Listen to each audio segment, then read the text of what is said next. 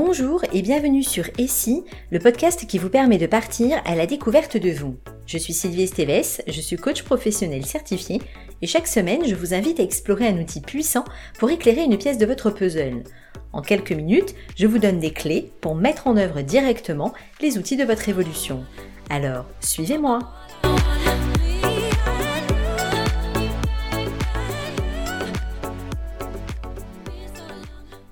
Aujourd'hui, je vous propose de partir à la découverte des états du moi.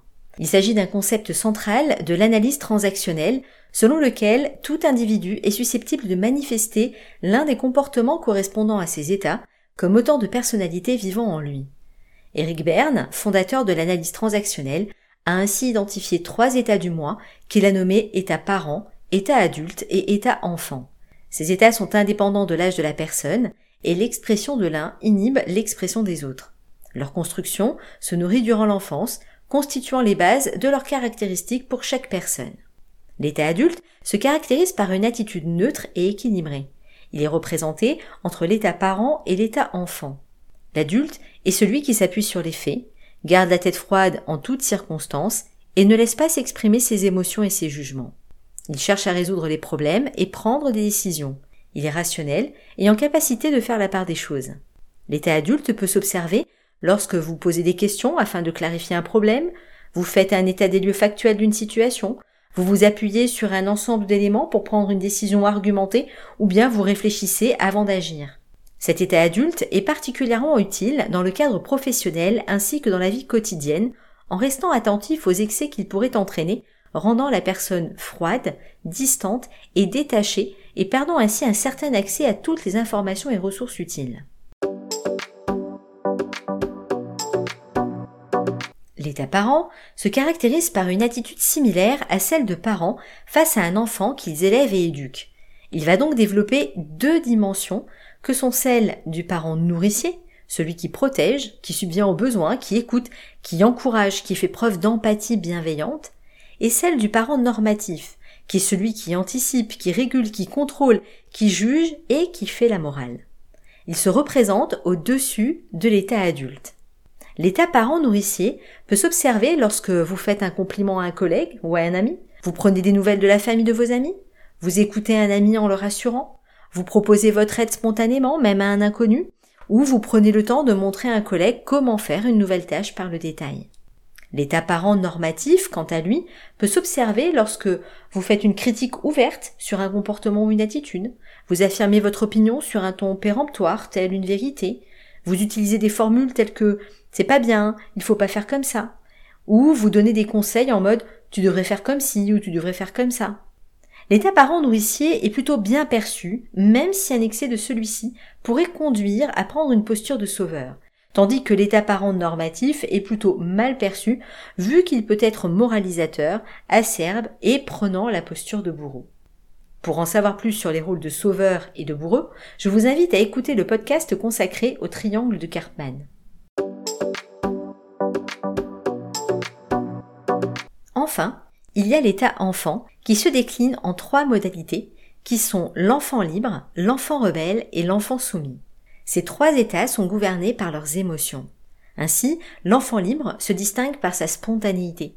Il exprime librement ses pensées, ses ressentis et ses besoins, qu'ils soient positifs ou négatifs.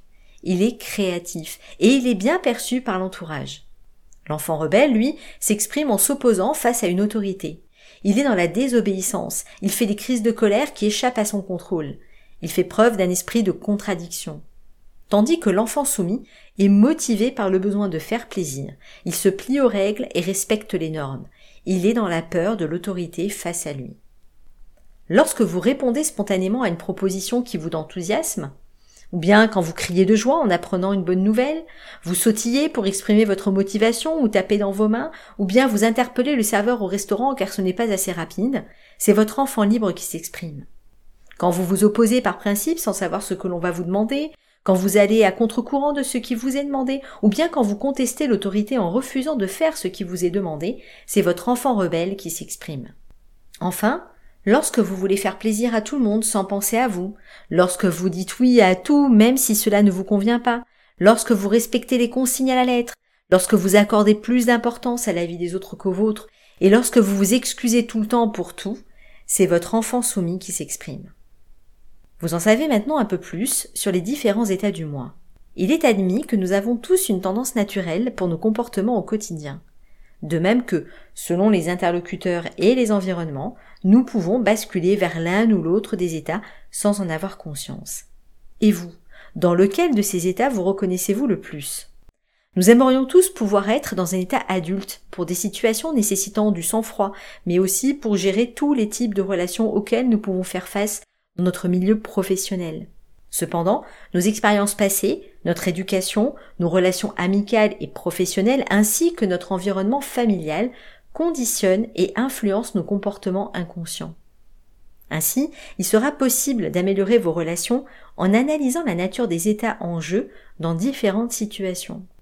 Cela va passer par l'identification fine de vos comportements et des états rattachés, d'aller ensuite repérer les signaux qui émanent de l'autre dans la situation qui vous pose problème, pour définir comment vous positionnez concrètement afin de permettre à l'autre de passer sur un autre état plus adapté. Vous l'aurez compris, il est beaucoup plus simple d'interagir d'un état adulte à un état adulte. Et c'est possible, mais ce n'est pas une évidence. Si vous avez envie d'aller plus loin, je serai ravie de vous accompagner.